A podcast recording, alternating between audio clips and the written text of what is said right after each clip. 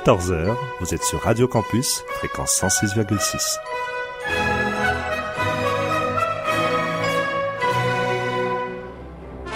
Il est 14h, vous êtes sur Radio Campus, fréquence 106,6.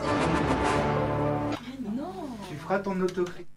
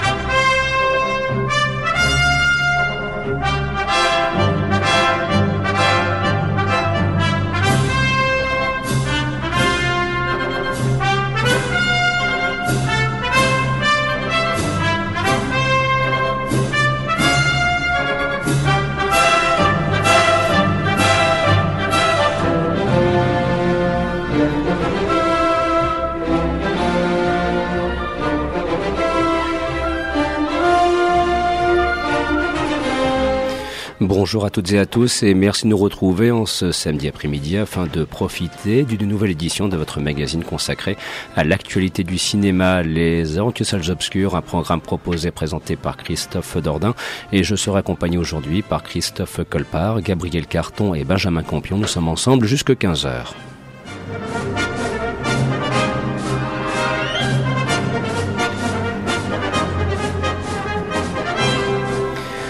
Et je veux croire que vous voudrez bien pardonner cette voix quelque peu éraillée euh, du fait d'un rafraîchissement printanier qui m'a euh, touché en plein vol.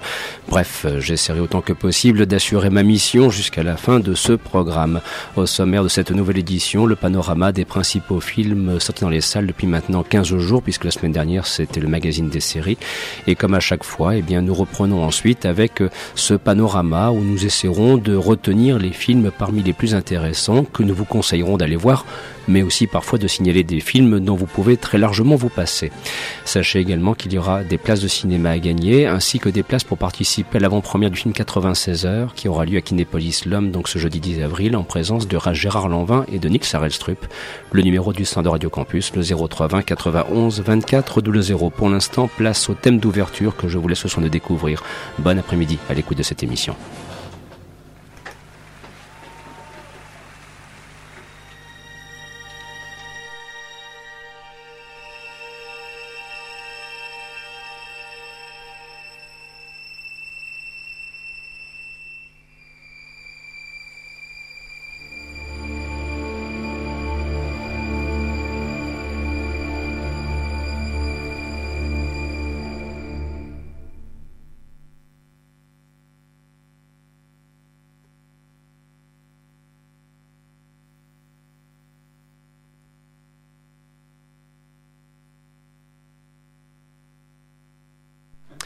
Il semblerait que je sois vraiment euh, maudit aujourd'hui. Je ne sais pas pourquoi d'ailleurs. Euh, C'est comme ça. Je commence maintenant à m'habituer parfois à ce qu'on appelle le fameux gremlin.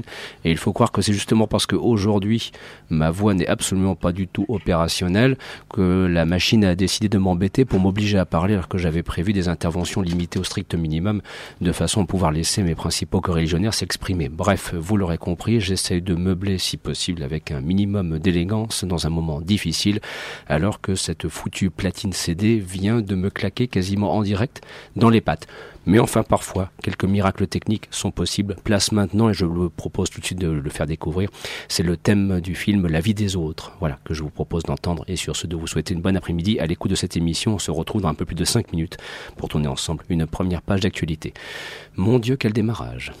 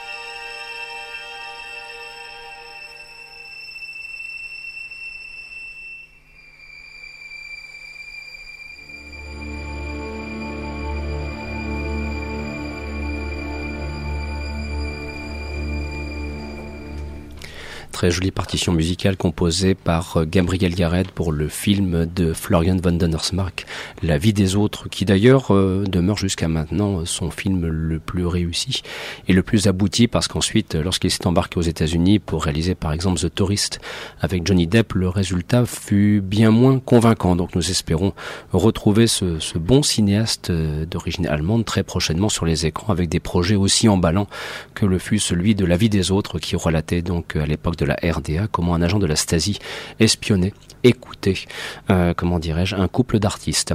Vous êtes sur Radio Campus fréquence 106,6 et vous profitez d'une nouvelle édition de votre magazine consacré à l'actualité du cinéma, Les Entueux Salles Obscures, et nous sommes ensemble jusqu'à 15h. Alors nous commençons notre panorama des films à voir ou parfois à éviter, ça dépend, euh, dans les salles obscures. Donc, euh, en commençant par les sorties du, du 26 mars, et euh, tout de suite, on va mettre le cap vers Christophe, ce qu'on appelle un blockbuster. Alors, j'ai entendu assez curieusement d'ailleurs, beaucoup de choses plutôt positives au sujet de Capitaine America, dont le, deuxième opus est sorti sur les écrans. Alors, euh, le problème quand même avec ce type de film, c'est que si on ne connaît pas l'univers de Marvel, on risque parfois d'être un petit peu perdu. Et puis si on n'a pas vu le premier opus, on risque aussi parfois d'être un petit peu perdu, doublement. Euh, c'est en fait un film fourre-tout où on retrouve beaucoup des, icônes des comics produits par la société Marvel depuis maintenant des décennies. Alors c'est une version réactualisée, moderne, avec euh, un casting, ma foi, plutôt réjouissant. On va même d'ailleurs voir, euh, je pense que tu le souligneras, que au détour du métrage, on, a même la participation de Robert Redford, voilà, qui continue encore sa carrière à 77 ans quasiment. Il est toujours présent. on l'avait vu l'année dernière d'ailleurs dans le film Oz is Lost.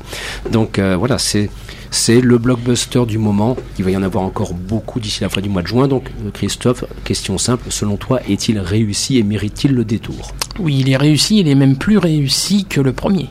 Ah. C'est réalisé par les frères euh, Anthony et James Russo, qui sont les créateurs d'une série qui s'appelle Aristide Development. Qui est le film se tient vraiment bien avec une bonne une, une bonne intrigue qui tire plutôt vers le thriller politique un peu euh, dans la veine des grands films tels que sont Les Trois Jours du Condor, Mhm. justement avec euh, Robert Redford. Euh, après, euh, 2h10 de film et franchement, euh, peu de temps mort, avec vraiment une intrigue qui tient la route. Des bonnes, les scènes d'action sont bien étalées sur la longueur.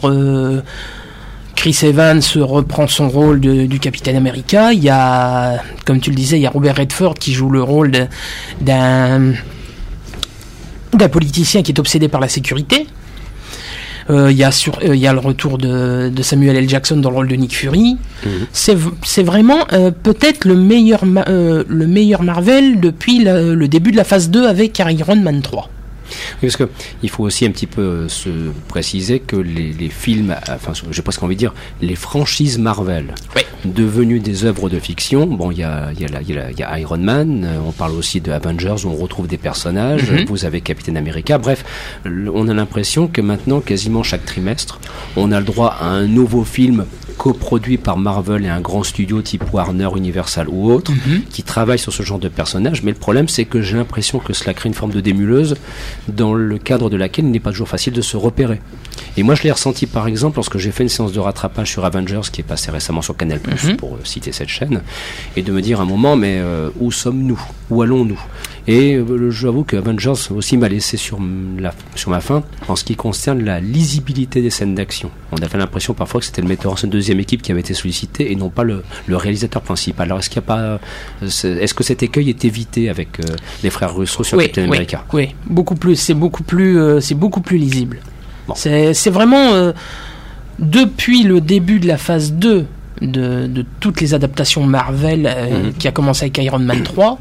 c'est, euh, après, il y a eu Thor, Le Monde des Ténèbres. euh, c'est peut-être le plus réussi de la phase 2.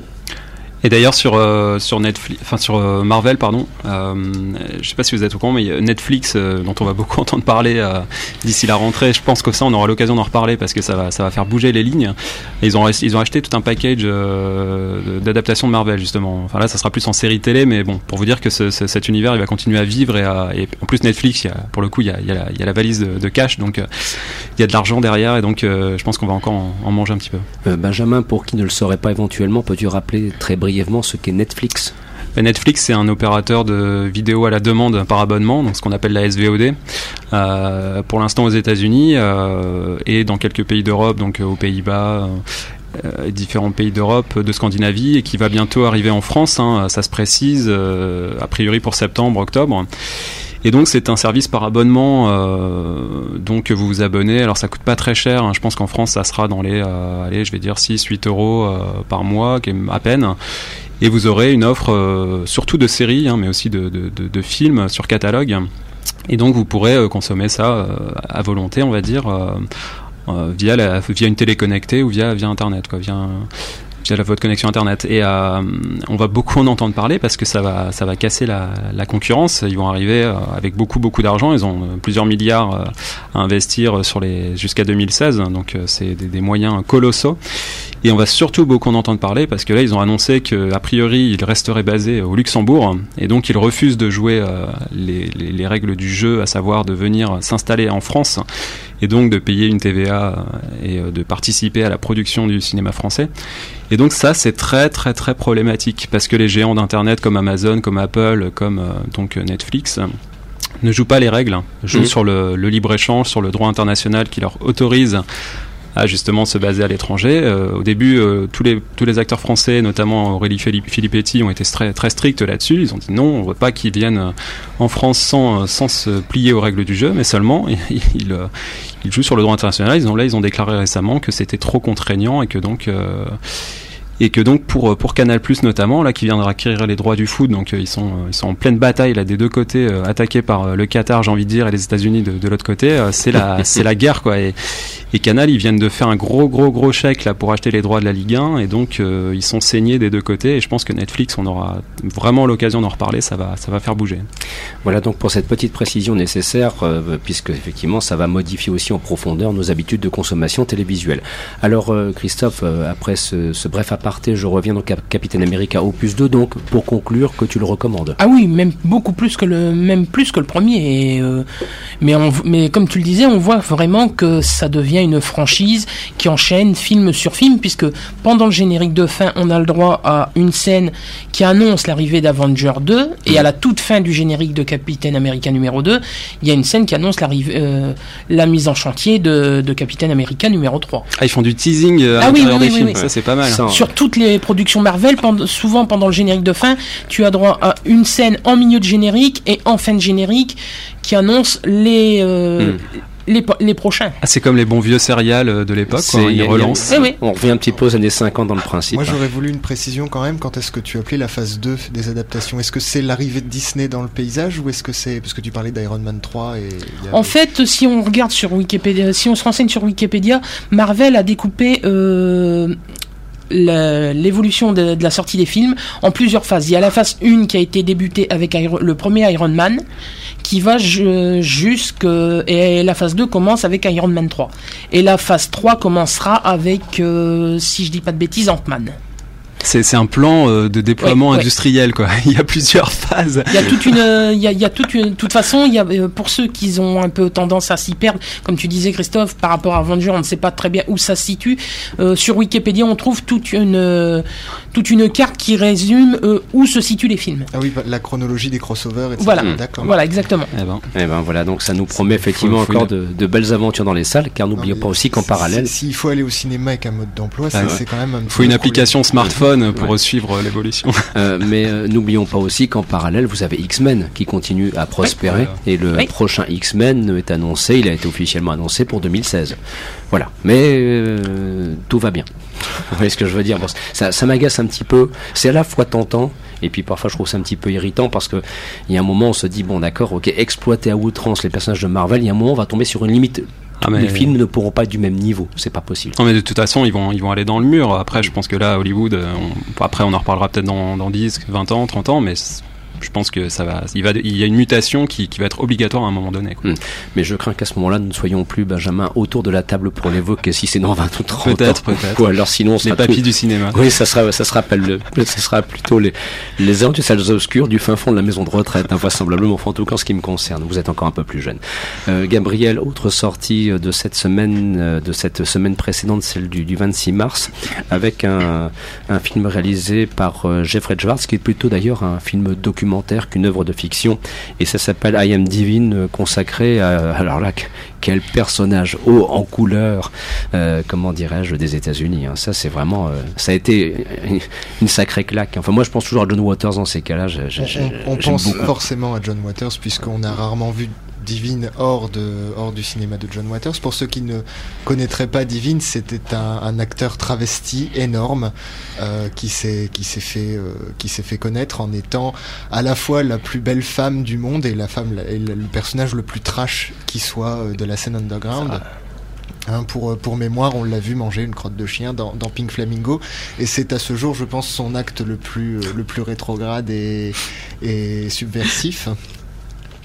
Et donc le Ça document... sera sur sa nécro, euh, acte de gloire. Ça l'est déjà. ça l'est déjà, je crois qu'il est, il est décédé en 90 ou 91. euh, 91. 91. Et donc le, le documentaire retrace, euh, retrace sa vie et sa, et sa carrière avec une, euh, un ton très très attendrissant. Alors évidemment on croise, on croise John Waters qui donne l'occasion de se rappeler de, des films comme Pink Flamingo, comme Female Trouble, mais aussi d'autres films comme le film de Paul Bartel, euh, Lost in the Dust, qui est un de mes films préférés, qui est un western extraordinaire euh, dans, lequel, euh, dans lequel Divine joue... euh, une chanteuse de cabaret qui a une carte au trésor tatouée sur les fesses. Euh, ce sont vraiment des films qui sont à la fois dingues et en même temps tellement. euh, Il y a une beauté dans, la, dans cette dinguerie, il y, a une, il y a une tendresse, il y a eu. Vraiment, c'est ce sont des films à voir et le documentaire donne encore plus envie de les voir, surtout quand on ne les connaissait pas avant. Alors, moi, été voir le film en connaissant Divine et j'ai trouvé que le, la forme du documentaire était un peu trop simple et un peu trop sage. On est vraiment dans le documentaire euh, comme on peut en voir, euh, comme on a pu en voir sur Arte avec la série Trop jeune pour mourir, documentaire sur Sharon Tate, etc. Et donc j'ai pas trouvé que le documentaire en lui-même avait un intérêt particulier, sinon son sujet.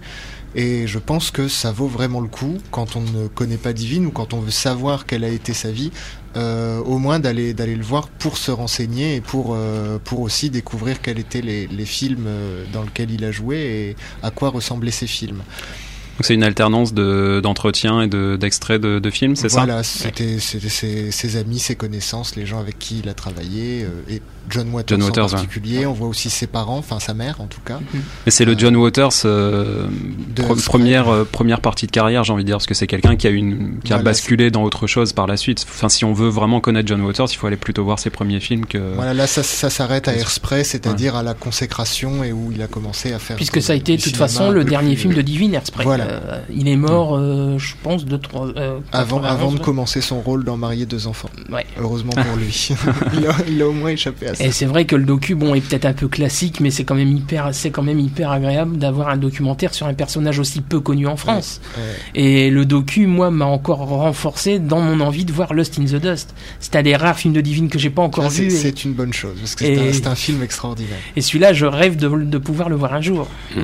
Et heureusement aussi parce que il y a quelques semaines de cela, on, s'inquiétait un petit peu parfois d'une petite baisse de l'offre de films dans les salles de la métropole lilloise, notamment parce qu'il y avait beaucoup de sorties qui trustaient bon nombre d'écrans. Il semblerait quand même qu'il y ait un- un nouveau coup de barre, mais dans le bon sens, c'est que l'offre cinématographique quels que soient les genres, euh, soit à nouveau riche comme on l'aime. Et d'ailleurs, vous pourrez entendre au fur et à mesure de cette émission que nous évoquons des films dans des registres radicalement différents et pas forcément d'ailleurs euh, les plus grands films, même si on en parle aussi. D'ailleurs, à ce propos, Christophe, euh, j'en profite pour adresser un petit, clin- d'œil au Kino de, de l'île 3. Donc, c'est un cinéma d'art et essai. Alors, ils n'ont pas beaucoup de moyens, hein, mais euh, ils font, ils font un maximum de boulot. Et justement, là, en ce moment, euh, la semaine prochaine, ils diffusent, ils projettent euh, Les bruits de récif. Donc, c'est un film dont je m'étais plaint justement euh, il y a quelques semaines du fait qu'il ne soit pas projeté dans la métropole lilloise. Et justement là c'était intéressant parce que j'ai assisté à ce- cette projection euh, hier et euh, en présence d'un distributeur, enfin du distributeur du film. Donc le- Les Bruits de Récif c'est un film brésilien euh, indépendant, hein, fait avec peu de moyens. Je, alors je sais plus c'est 600 000 euros, je crois 800 000 le, le, budget. Donc c'est vraiment très très peu. hein, c'est beaucoup moins qu'un qu'un petit film français on va dire. Puis en général à 2, 2 millions hein, ou 4 millions. Et c'est vraiment un film que j'ai trouvé bluffant, d'atmosphère, très très très très intéressant et qui a un, pro, un trajet assez euh, assez intéressant aussi parce que euh, il, part vraiment de, très loin et euh, il y a eu un phénomène qui s'est amplifié. Ça a beaucoup eu un très bon écho dans la presse, dans tous vos quotidiens, dans le masque et la plume, etc. Et les, vraiment la critique a été unanime. C'est un film qui a été sélectionné aux, Oscars 2014, donc dans la sélection des films étrangers. Et, voilà, ça c'est le genre de film qui, bah, dont je me plaignais justement qu'il n'arrive pas dans la métropole. Alors l'explication qu'on m'a donnée, c'est que en gros, il y a tellement de films, on est tellement euh, immergé par euh, par les films, les, les programmateurs, les diffuseurs, enfin les, les dis- distributeurs sont euh, ont des piles de films, enfin ça devient euh, Mhm. impressionnant et du coup c'est très difficile de, de voilà de tout programmer, même pour les salles, même pour le, Majestic, le Métropole qui pour moi font du, du très bon travail, mais il y a quand même des films qui, qui passent entre les mailles du filet. Euh, et ensuite, si éventuellement il y a un succès à Paris, comme ça a été le cas pour les bruits de récif, au départ c'était euh, 10-12 salles et ça a été euh, élargi à, à l'échelle de, de la France et c'est on est à 100, 110 salles aujourd'hui. Qui, pour un petit film indépendant à 800 000 euros, est un très très beau circuit de distribution. Mais tu sais, Benjamin, le principal souci, on le mesure, c'est que semaine après semaine, il- on, on a des moyennes de 8 à 22 films. 8, 8 films, c'est une petite semaine, genre fin du mois d'avril, avant le début du festival de Cannes. Et dans ce cas-là, le gros machin qui domine va euh, embarquer euh, toute l'affaire. Regardez les sorties programmées le mercredi 7 mai, hormis sabotage Schwarzenegger, derrière, il n'y a rien. Mhm. Voilà. Soit vous avez Cette semaine, on tourne à, à quand même 17 sorties. voilà, 17 sorties pour cette semaine. Comment voulez-vous après que le grand public puisse effectivement Et des, euh, faire, et des faire le tri qui, qui continuent leur route contre toute attente. euh, Divine euh, passe encore euh, Oui. au moins jusque mardi, Mm. ce qui est étonnant de la part d'un documentaire de Ouais. genre, ce qui Voilà. prouve qu'il y, a- il y a un intérêt du public pour ce. Et aussi, je pense, il faut le, le- le saluer, et je rejoins tout à fait Benjamin à ce sujet, c'est aussi la, la volonté exprimée par les directeurs de salle. Je veux dire, s'il n'y avait pas effectivement une volonté exprimée à l'échelle du métropole à Lille, du Majestic à Lille, ou aussi les actions menées par le Kino à Villeneuve d'Ascq, que là aussi nous nous saluons, bah, on ne pourrait pas voir ces œuvres cinématographiques ou documentaires. Mais après, euh, l'audace aussi peut être récompensée. On l'a vu avec Ida, donc ce film polonais, petit film au départ qui part de très loin et qui est, qui est resté assez longtemps en salle. hein. Je, sais, je me demande s'il est même pas encore. Donc euh, il y a des films comme ça qui ont une carrière euh, qui peut, qui peut évoluer. Donc voilà, les bruits de récif, bah du coup le voilà le kino, je les félicite et je leur, je leur adresse un petit clin d'œil. Et du coup, si vous pouvez y aller, hein, il y a le, le 11, le 12 et le 15 avril. euh, vous pouvez aller sur le site kino-ciné.com. Vous aurez les, les horaires de diffusion. C'est ouvert au public. euh, les séances sont pas très chères, donc allez-y, profitez-en. Voilà qui devait être dit. Euh, Christophe, nous poursuivons, donc il est déjà 14h passé de 27 minutes. hein. le, le temps va filer à la vitesse de l'éclair comme à chaque fois euh, lorsqu'on fait une émission bilan sur deux semaines. Euh, un petit mot sur la réalisation de Nils Tavernier pour le film de toutes nos forces avec Jacques Et Alexandra Lamy. Bon, euh, un sujet très fort, mais j'ai presque envie de dire peut-être un petit peu trop fort, non? Un peu trop sensiblerie. C'est ce que je redoute un petit peu. Mais Justement, non. Ah, bonne Justement, nouvelle non. Justement, euh, l'avantage avec Nils Tavernier, c'est justement qu'on qu'il a, la- il a cette capacité de, de filmer le handicap autrement que un peu comme Intouchable l'a fait il y a trois ans. C'est euh, on, on va pas dans- on va pas forcément dans l'excès de sensiblerie euh, Mhm. qui essaye forcément d'émouvoir son public à grands coups. De... Là, on est vraiment euh, dans, le, dans la vie vraie, dans le vécu. Plus, euh, l'acteur qui joue le rôle du, fils de Jacques Gamblin est véritablement euh, handicapé. C'est vraiment, euh, c'est un film surtout à voir pour l'interprétation de, de, Fabien Hérault et de, et Jacques Gamblin. Le film est surtout centré sur eux. Mhm. Et je, de rappeler que c'est inspiré d'une histoire vraie, Oui. hein, puisque ça s'est produit aux États-Unis, si je ne dis pas de, de bêtises. Australie. Australie, pardon, Australie. J'en dis donc une. Euh, autre sortie sur les écrans, euh, et là on pourra entendre euh, et, Benjamin et Gabriel, c'est la nouvelle réalisation de Kiyoshi Kurosawa. Ça s'appelle donc Real. En français, on va traduire simplement par réel. hein, je pense que c'est ce qu'il y a de plus simple. Alors, bon, est-ce que l'affiliation est bonne? Kurosawa, on se doute bien qu'il y a quelque chose. voilà. Alors, est-ce que l'affiliation est bonne, Gabriel? Alors, euh, bah, pour ceux qui sont restés sur euh, Cairo comme son plus grand film, euh, ils n'ont toujours pas tort. Je pense qu'ils ils pourront louper euh, Real sans, sans manquer euh, une pièce essentielle au, au puzzle de la, de la carrière de Kiyoshi Kurosawa. Euh, Kurosawa, c'est- excuse-moi de t'interrompre, enfin moi j'ai surtout retenu Tokyo Sonata, qui était son précédent Sonata, film. qui est Et ouais. c'était un film assez, assez ancien et depuis il a fait Shokuzai hein, qui est une Oui. série euh, qui a été aussi projetée en salle en découpée en épisodes et pour, euh, pour une série et qui, a- dont, qui dont était on vraiment a parlé ici. ah oui oui euh, qui était vraiment très très bien très très profond Oui, c'est un film effectivement que nous avions défendu la saison, en fin de saison dernière, c'était au mois de juin, on, on en parlait en juin 2013. Alors Alors, moi, je, Gabriel. je suis peut-être un peu vieux jeu, mais j'étais resté sur, sur Cairo, où je trouvais par rapport au travail sur la, la mémoire, euh, la question de la mémoire au Japon, je trouvais le film extrêmement, extrêmement bien vu. C'est un cinéaste qui a une acuité euh, historique et politique euh, que je trouve assez, euh, intéressante. Là, pour le coup, il adapte un roman qui s'intitule Un jour parfait pour un plésiosaure. Et il a pris au mot le titre du bouquin en faisant du plésiosaure un antagoniste à la fin, une figure métaphorique alors qu'il n'était que poétique dans le roman. Et ce que la bande-annonce laissait sous-entendre d'ailleurs, on pensait pas qu'il allait prendre autant de place. Alors je ne veux rien spoiler, simplement euh, ce que, ce que j'aime particulièrement chez Kurosawa, c'est cette esthétique assez froide, ce côté, euh, voilà, le côté comment la technologie contient la mémoire, comment l'art contient la mémoire et comment quand cette mémoire est libérée dans un inconscient, ici l'inconscient d'une jeune fille qui est dans le coma, enfin on pense que c'est une jeune fille qui est dans le coma au départ. Après il y a un retournement de situation, le film est très complexe à expliquer donc je vais pas m'y risquer comment ça se passe, comment ça se manifeste et comment le personnage qui y est confronté, qui pénètre cet inconscient, comment il voit les choses réagir à sa, à ses interférences? Et je trouvais que le film s'en sortait très très bien pendant la première heure, la première heure et demie. Il y a un retournement de situation qui nous fait passer vers une espèce de, là pour le coup, de sensiblerie et on en arrive à un conte sur la rédemption que j'ai trouvé totalement hors de propos. Et je trouvais que le film s'en sortait vraiment très bien avant ça et on a perdu la magie avec la, vraiment l'interaction de quelque chose de fantastique presque, on a perdu ce qui faisait la magie du, départ. Et j'ai vraiment trouvé ça dommage. Pour moi, Kurosawa, quand il, s'adresse euh, via le cinéma avec le surnaturel, euh, il s'en sort avec des choses comme euh, comme Cairo où là il mixe vraiment le il y a une partie de l'histoire du Japon qui revient et les fantômes finalement ne sont que euh, une métaphore du souvenir. Là, il, ça, il a un petit peu saboté, je trouve, son, son propos vers la fin.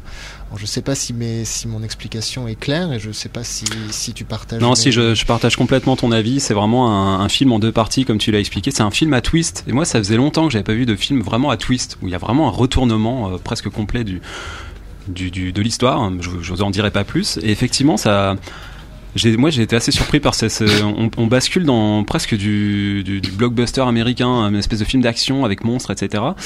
Alors pour le coup, enfin ça peut être euh, très réussi, hein, cette espèce d'aspect surréaliste. Moi je, pensais notamment aux bêtes du sud sauvage où il y a comme ça cette espèce de, dimension euh, d'animaux préhistoriques euh, qui euh, réel, imaginaire, on sait pas trop où on est. C'était vraiment euh, euh, très très bien fait. Là aussi c'est très bien fait. Techniquement il n'y a, rien à dire, mais par contre c'est vrai que ça, tombe dans une espèce de mièvrerie. euh, on est un peu dans le kawaii quoi dans les, les, les comédiens un peu un peu mignons un peu euh, et c'est assez c'est assez mielleux euh, D'ailleurs, euh, D'ailleurs, en parlant de ça, l'acteur euh, qui joue euh, qui joue Koichi dans, dans le film a joué dans une série live Princess Princess, qui était au départ un animé, qui est lui complètement dans le shonen high, et c'est c'est assez marrant. de- Enfin, je suis assez, je suis content pour lui qu'il se soit trouvé des rôles un petit peu plus euh, un consistant petit peu plus consistants, mais Mm. c'est assez c'est assez significatif. Tu préciser ce que tu appelles le Shonen Eye, si j'ai bien. euh, Alors, le juste, shonen- juste une, Le une brève définition. au Japon, ce sont des mangas qui sont destinés avant tout aux jeunes filles et qui en général racontent des idylles entre des de jeunes garçons.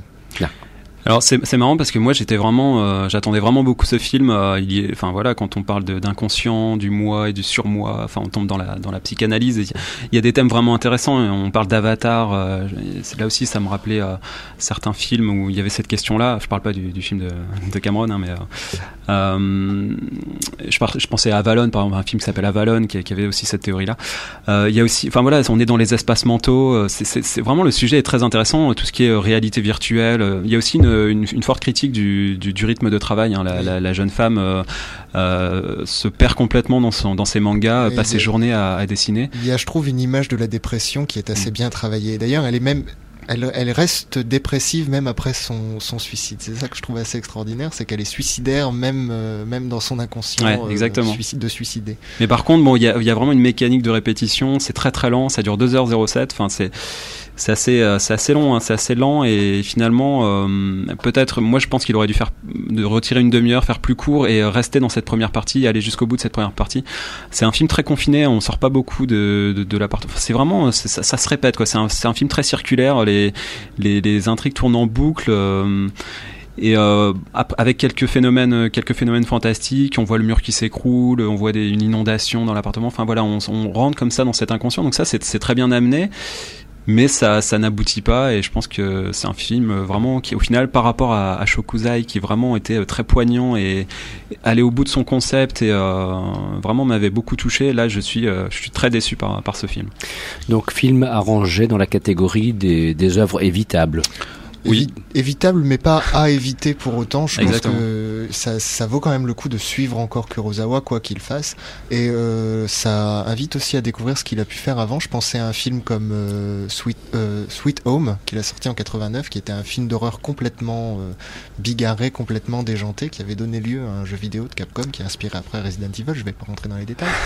mais du coup, si, euh, si Kiyoshi Kurosawa... Aujourd'hui, a l'air d'avoir une esthétique euh, bien définie il n'a pas toujours eu la même et c'est intéressant de revoir ses premières œuvres et de se rendre compte comment il a traité le fantastique au début de sa carrière. Par contre, euh, film qui a eu une très bonne, euh, très bonne critique euh, générale. Moi, je suis assez étonné. Enfin, on peut pas s'en tenir juste à une esthétique et à un style particulier. Il faut quand même que le film euh, aille au bout de ses intentions. Voilà donc ce qui pouvait être dit à propos de Real que vous pouvez voir actuellement sur les écrans. Il est 14h passé de 36 minutes sur les ondes de Radio Campus. On se retrouve dans quelques petites secondes.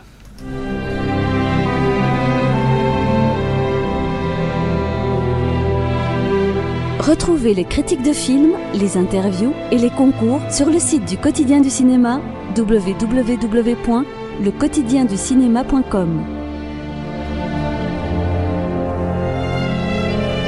Vous écoutez Les Aventuriers des Salles Obscures sur Radio Campus, fréquence 106,6. Et c'est donc une nouvelle édition de votre magazine consacré au cinéma ce samedi après-midi, qui d'ailleurs aussi célèbre l'arrivée du nouveau, nouveau site internet de Radio Campus, je tiens à le préciser. Donc euh, vous pouvez en profiter, www.campuslille.com. Je veux croire que Benjamin y appréciera la compatibilité avec les mobiles, afin de pouvoir écouter la radio en direct, et puis aussi plus tard, bien sûr, en fonction de vos envies. Alors nous poursuivons notre tour d'horizon, et, et je précise que je devrais, parce que je vois l'heure passer, euh, proposer le concours, les places de cinéma, mais je devrais le faire vraisemblablement par internet. Je n'aurai pas la possibilité aujourd'hui de le faire comme je le fais habituellement par téléphone, faute de temps. Mais ce sera bien sûr la semaine prochaine que nous pourrons le, que nous pourrons le faire éventuellement. Oui, Ah, Gabriel Avec cette annonce, on vient de perdre deux tiers de nos auditeurs. Non, je veux croire quand même qu'ils n'en sont pas à ce point parce que par contre, le concours, ils pourront le faire via Internet. Donc, euh, à la limite, euh, ils ne s'en plaindront pas. Alors, euh, on poursuit notre tour d'horizon des sorties du 26 mars et puis après, on, embrayera, on embrayera avec euh, les sorties du 2 avril, sinon on ne pourra pas tout faire. Bon, un petit mot sur la dernière réalisation euh, d'Alain René. Aimer, euh, boire et chanter avec notamment dans les rôles principaux Sabine Azema, Hippolyte Girardot, André Dussolier. Alors, Christophe, la question est très simple. Est-ce que euh, Alain René a réussi, entre guillemets, sa sortie? Moi, j'ai entendu que non. hein. C'est pour ça j'ai pas eu encore l'occasion de voir le film. C'est difficile à dire parce que déjà, euh, avant d'aller voir le film, j'ai su que Alain René avait eu beaucoup de difficultés à trouver des financements malgré son, malgré son nom, malgré euh, sa notoriété. Et ça se ressent un petit, ça se- malheureusement, ça, ça se ressent un petit peu. Euh, c'est vrai que on n'a pas de véritable décor. Tout est peint sur des grandes, euh, sur des grandes toiles. Il y a, en fait, tout est un, tout est, tout est travaillé sur des jeux d'ombre, des, de- des, des bruitages. Une, c'est, il y a quand même une esthétique assez particulière. C'est un film expressionniste, c'est ça que tu es en train de nous dire Bah des, ouais, euh, des décors peints sur toile? Ouais, ouais, c'est, c'est vrai que, bah, étant donné que euh, Alain René avait quand même pas mal de problèmes de santé, euh, ne pouvant plus se déplacer, ils ont dû tourner ça entièrement en studio. Donc, même les extérieurs, si tu veux, sont peints sur des grandes toiles Mhm. et tout est fait par, euh, par rapport à des, décal- à des décalages de, de, de ces toiles ou de ou des jeux d'ombre, des jeux de lumière pour dire de donner cette impression qu'il y a, euh, y a euh, un angle, euh, la- que la maison a des, que, que la maison a un angle ou des fenêtres, tout ça, tout est travaillé sur, sur là-dessus. Après, c'est surtout un film qui vaut euh, vraiment par la, par la qualité du jeu de ses acteurs. Parce que franchement, euh, il y a vraiment... euh, les, les six acteurs qui sont dedans sont vraiment exceptionnels.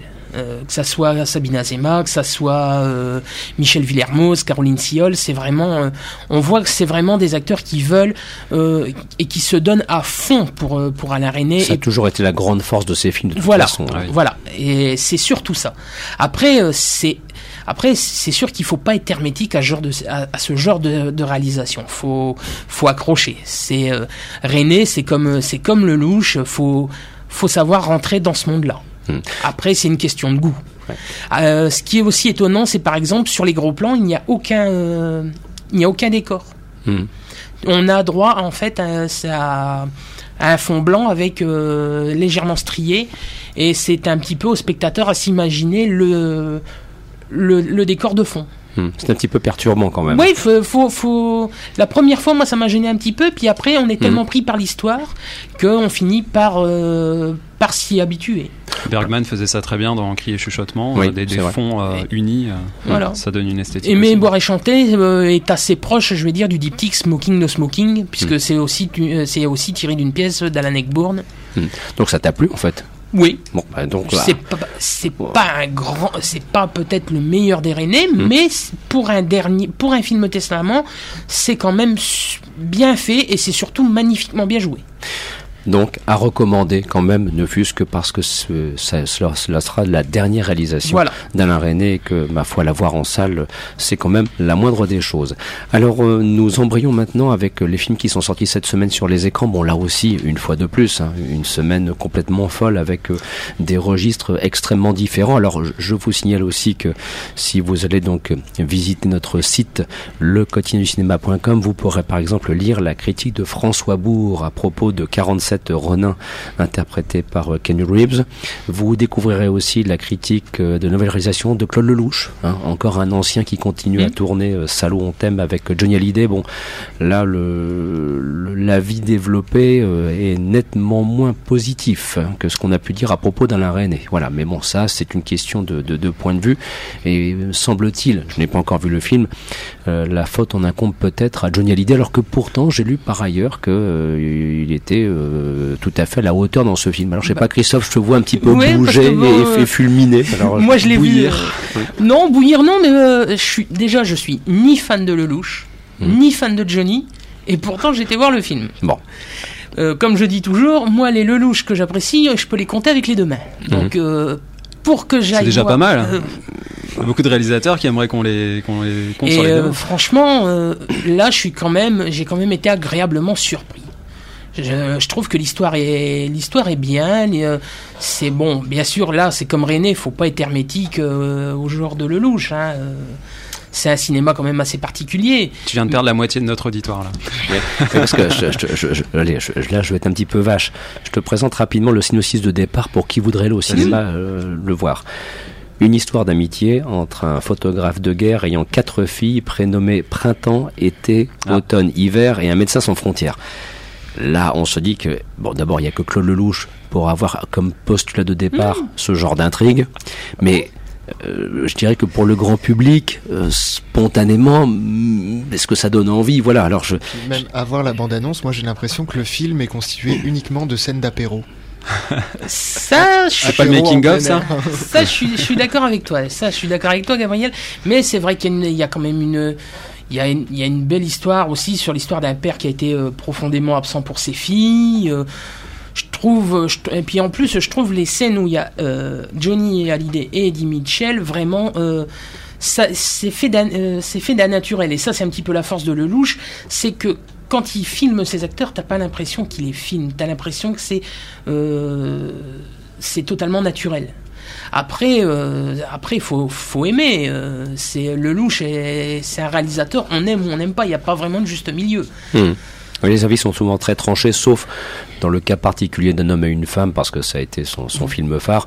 Mais surtout, moi, celui que je préfère et de loin, c'est l'aventure, c'est l'aventure, Mais, mais bon, comme il y a Lino Ventura et, et Jacques là, Brel côte à côte, euh, là, voilà, c'est un casting énorme. Et, ça aide. et euh, quand, on, euh, quand on lit un article de Claude Lelouch à propos de sa, son prochain projet, Mhm. moi, ça me donne envie. Bon. Euh, les, euh, un film qui s'appelle les euh, prévoit un film qui s'appelle Les Bandits Manchots avec Belmondo, Mhm. Allo Machon, Charles Gérard, Franck Dubosc, Antoine Duléry. Mais si t'as fait printemps, été, automne, hiver, ça sera quoi dans le prochain? Ça sera les jours de la semaine ou comment ça va s'organiser ça? On verra. Ça, c'est le, mais c'est du, c'est du Lelouch dans le style. De Oui. toute façon, il faut, il faut, il faut, c'est vrai aussi accepter son univers. Et Voilà, ce n'est pas, exactement. ce n'est pas toujours chose évidente. Alors, euh, parmi les autres sorties de la semaine, car il est déjà 14 heures passé de 45 minutes, donc je dois donner le nécessaire coup d'accélérateur. Nous avons aussi, alors dans un registre radicalement opposé, enfin là, ça sert à rien. On, on juxtapose les films, c'est un petit peu le principe de cette émission, mais après tout, on juxtapose les films dans les salles obscures également. Euh, c'est donc la présence sur les écrans d'une réalisation de Robin Campillo et ça s'appelle Eastern Boys.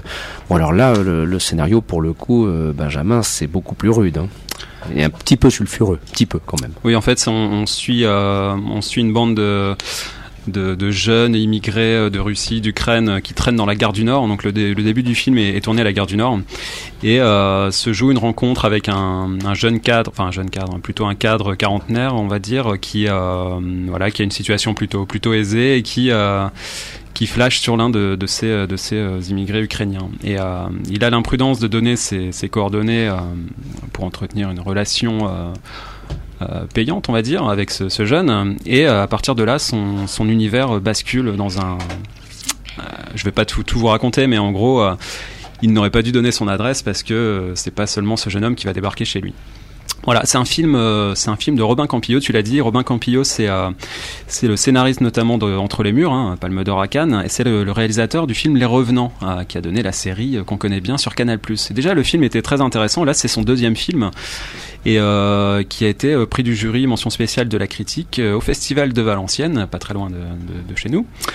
Et c'est vraiment euh, la, première partie du film, si vous voulez, m'a fasciné, sidéré. euh, euh, c'est- ça faisait bien longtemps que j'avais pas vu, voilà, une, séquence, longue séquence comme ça aussi, aussi prenante, aussi fascinante.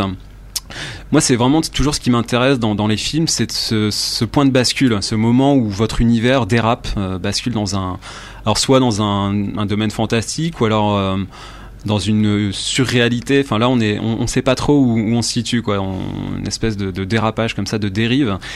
Et c'est euh, vraiment euh, réalisé de manière incroyable. Euh, Il y a un jeu musical aussi. euh, on entre en transe vraiment. euh, C'est-à-dire qu'on on, joue de la, de la musique trance et il y a vraiment comme ça un état de d'hébétude. Enfin, c'était assez fascinant. Euh, et du coup, euh, forcément, le, niveau et la barre est placé, placé tellement haut que derrière ça retombe un petit peu. Euh, je pense qu'on pouvait pas, on pouvait pas rester à ce niveau-là pendant tout le film. Mais le film en, lui-même est vraiment, passionnant. C'est un film qui est découpé en chapitres qui sont affichés à l'écran. Donc il y a vraiment, il y a trois parties, un petit peu comme Reel. On, disait qu'il y avait deux parties, mais où ça basculait un peu dans, n'importe quoi. Là, c'est vraiment, il y a une cohérence dans, dans la construction. On est dans une relation d'abord de de de- d'agression qui bascule dans le dans le rapport amoureux et qui euh, une dernière partie qui bascule encore dans autre chose que je vais pas vous dévoiler mais voilà enfin vraiment euh, quelque chose de de, fascinant les, jeux de corps les ruptures de ton il y a vraiment des, points de bascule comme je disais et le, thème du film qui est, qui est, vraiment passionnant c'est la prédation cette espèce de de rapport d'apprivoisement de rapport animal. On a cette bande de jeunes euh, qui sont comme une meute vraiment euh, le, le- d'ailleurs leur, leur chef il l'appelle boss enfin il, y a une espèce comme ça de de, meute une meute qui, qui, vous suit et qu'on, suit et qu'on ne peut pas quitter. Donc il y a, y a cette espèce de, de comme ça Euh, c'est un film sur les rapports euh, de perversion euh, homosexuelle et d'ailleurs le, enfin vraiment le, sujet qui, qui tend le cinéma français et qui donne ses plus belles œuvres actuellement c'est l'homosexualité La vie d'Adèle le- L'inconnu du lac et maintenant Eastern Boys, ce sont trois films qui s'emparent de ce sujet mais de manière complètement différente, de manière complètement originale. Et pour moi, ce sont trois chefs-d'œuvre. Donc là, je sais pas pourquoi ce thème-là inspire tant les, scénaristes et réalisateurs français, mais en tout cas, ça donne vraiment des films euh, d'une incroyable richesse. euh. et voilà, c'est un film que je ne peux que vous recommander et vraiment mention spéciale à, Olivier Rabourdin qui, joue Daniel donc ce, ce cadre euh, qui se fait embarquer dans cette histoire et au casting euh, russe euh, et ukrainien qui est vraiment euh, fascinant. Voilà, donc pour Easton Boss, Gabriel, tu souhaites ajouter quelque chose? Oui, en parlant de sulfureux, je voulais rappeler que Gérontophilia de Bruce Labrousse est encore visible. euh, Merci de le rappeler. Majestic, ouais. Et qu'on est aussi dans une veine, bon là il s'agit du Québec et Bruce Labrousse nous a habitués à ça euh, de par sa filmographie. Il avait fait pour mémoire Auto Up With Dead People que je trouve un- qui est un très très un très très joli film sur la différence. Et là à nouveau il s'empare d'un sujet qui est un peu tabou, la gérontophilie. Euh, en Très original comme ouais, sujet. en nous parlant de d'un garçon, d'un très très beau garçon qui s'appelle Lake, qui est joué par euh, Pierre-Gabriel Lajoie, qui est avec euh, sa petite amie qui est passionnée par les femmes révolutionnaires dans l'histoire. Et en fait, lui, ça l'intéresse pas du tout. Lui, ce qu'il aime, c'est les vieux. Donc, il, a, il adore le, le corps vieilli, le corps ridé, le corps. Enfin, l'aspect débilitant. C'est en, gros, c'est un peu ça qui l'excite. Et euh, Bruce Labrousse ne filme pas ça autrement que comme un rapport de désir. Et le, le film arrive à ne jamais être malsain. Alors après, ça part un peu en road movie parce qu'il tombe amoureux d'un vieux euh, qui est un peu une vieille folle et puis ça, il l'en- il l'enlève de, de sa maison de retraite et puis ils s'en vont euh, pour aller voir le Pacifique.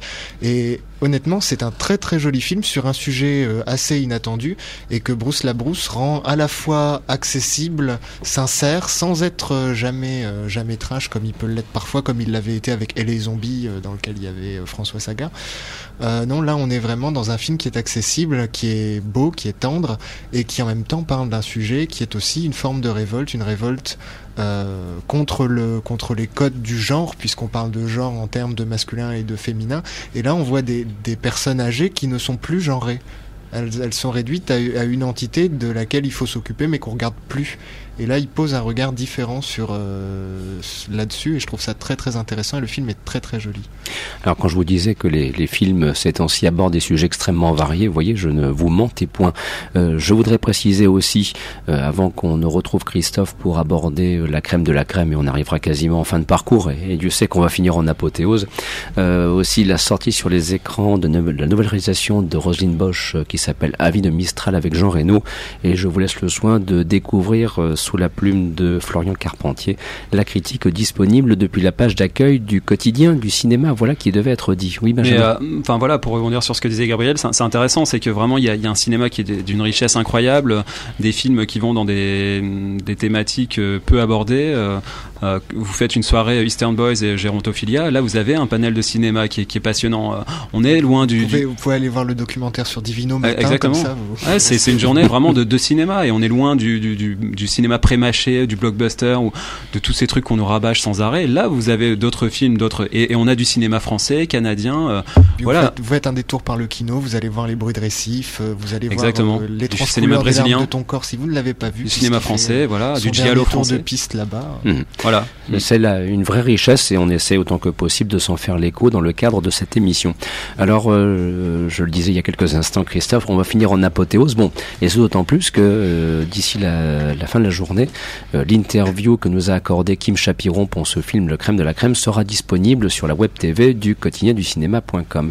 Alors, tu as l'occasion de, de voir ce film.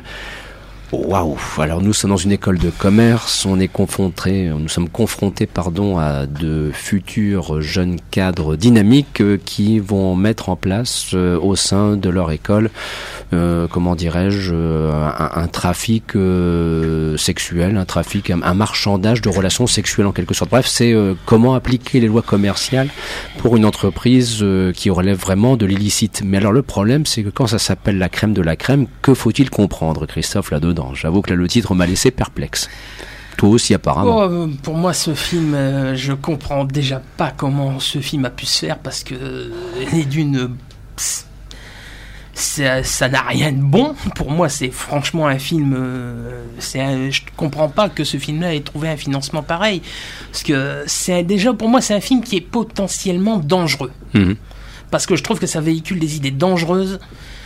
Euh, ça peut donner des idées euh, vraiment euh, tordues à, à une jeunesse qui va déjà pas bien.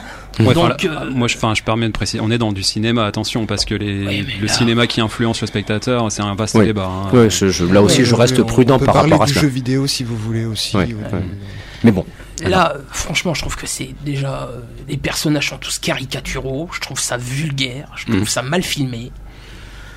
Euh, franchement, l'histoire est d'une. euh, est d'un racoleur euh, pas permis. Moi, c'est ce qui me dérange le plus avec le film, c'est que ça, ça propose quand même une, une vision de la jeunesse. euh, Enfin, si, si vraiment ça se produit, c'est une catastrophe thermonucléaire. quoi. Et puis, et puis, et puis même, c'est un, film qui fait quand même l'apologie de la- de l'argent et, de, et des. et- C'est pas le premier. Hein. non, c'est pas le premier, mais euh, quand je vois le- par exemple sur l'affiche Le, le propos de Kim Chapiron, c'est que tout se, tout se monnaie, tout se vend, Voilà. tout s'achète. Ça, ça, ça voudrait être euh, plus ou moins les lois de l'attraction version française, mais je suis désolé, Kim Chapiron pour moi ne sera jamais Roger Avary.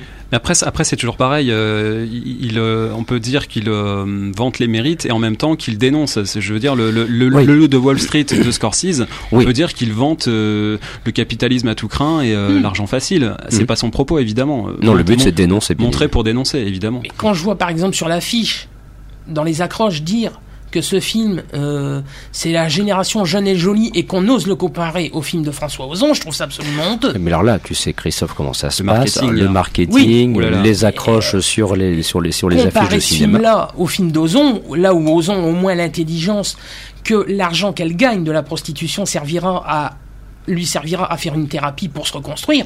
Là, c'est pas le cas. C'est surtout une Hmm. Euh, des jeunes de la bourgeoisie française qui veulent se faire euh, Du pognon. du pognon euh, facilement. Et Mais je Kim Chapiron, c'était, euh, c'était comment c'était ça, ça s'appelait son film sur les dans, en prison là sur. euh, C'était Doc Doc qui, voilà, qui était, un bon film. Hein, euh, Oui. Là, ça lorgnait plus du côté de Scum d'Alan Clark. Là, c'était, là au moins ça avait, euh, au moins là ça avait quand même quelque chose de positif. Ça dénonçait, euh, ça dénonçait certaines certaines dérives. Après, son premier film, Chétan et ses courts métrages. Bon, moi personnellement, euh, Oui, je me disais bien qu'il avait réalisé Shetan qui m'avait laissé, mais alors pantois en me disant mais qu'est-ce que c'est que Oui, voilà, ce truc? Mais bon, bah- à la limite, euh, il faut savoir aussi accepter parfois des propositions de cinéma qui sortent de l'ordinaire. Avec Shetan, c'était vraiment le cas. Bon, vous l'aurez compris ici avec la crème de la crème, eh bien, euh, non, pour moi, c'est euh, c'est un film potentiellement déjà mal fait et dangereux. et qui porte mal son nom. ouais, qui parle mal son nom, Et- effectivement. surtout, euh, je suis content que ça soit vraiment noté partout, que euh, il y a partout de no- noté des avertissements parce que franchement, le film peut donner de mauvaises idées. Enfin, en tout cas, si vous souhaitez en savoir un petit peu plus, euh, vous avez le droit d'aller le voir. hein. N'oubliez pas que nous sommes là, après tout, que Ah, c'est- pour euh, servir un petit peu d'aiguillage dans, mon dans avis l'ensemble du film. personnel. Après, À je- vos risques et périls. Voilà, à vos risques et périls Voilà. si, si éventuellement euh, vous en avez quand même décidé, ou si vous avez décidé, pardon, d'aller quand même le voir. Voilà donc, nous arrivons euh, quasiment au terme de, de, de cette émission. Euh, D'ici euh, quelques instants, à partir de 15h, vous retrouverez donc euh, Dominique Jolivet pour l'émission Tous ces mots terribles. Et j'en profite pour euh, lancer donc le, le concours. Et donc, ce sont donc à la fois deux choses. D'un côté, nous vous proposons euh, des places de cinéma pour aller voir un film de votre choix sur les écrans euh, des cinémas Métropole et Majestic à Lille. Et puis, on va ajouter aussi deux places pour participer à l'avant-première du film 96 heures qui va se tenir donc ce jeudi euh, 10 avril à partir de 19h45 à Kinépolis L'Homme en présence de Gérard Lanvin en la présence de Nils Arestrup et du réalisateur Frédéric Schondorfer pour lequel j'ai la plus haute estime, la plus haute considération. Donc euh, vous pourrez participer à ce concours qui va donc durer le temps nécessaire hein, de cet après-midi euh, à l'adresse suivante rédaction at le quotidien du cinéma.com et donc vous avez à chaque fois quatre places de cinéma à gagner. La question est très simple, la voici, elle porte sur la carrière de, de Gérard Lanvin.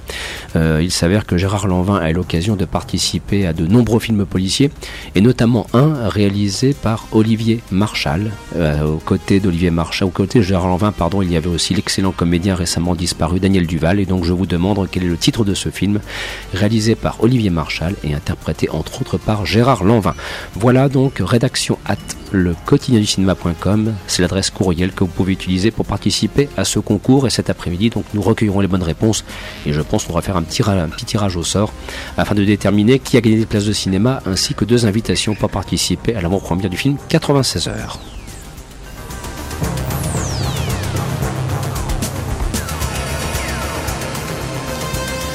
Vous écoutiez Les Aventures Salles Obscures, une émission proposée et présentée par Christophe Dordain. Dans quelques instants, donc, place sera faite à Dominique Jolivet. Grand merci à Benjamin Campion, à Christophe Colpart ainsi qu'à Gabriel Carton.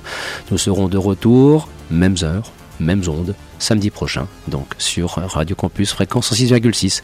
Bon week-end à l'écoute de nos programmes.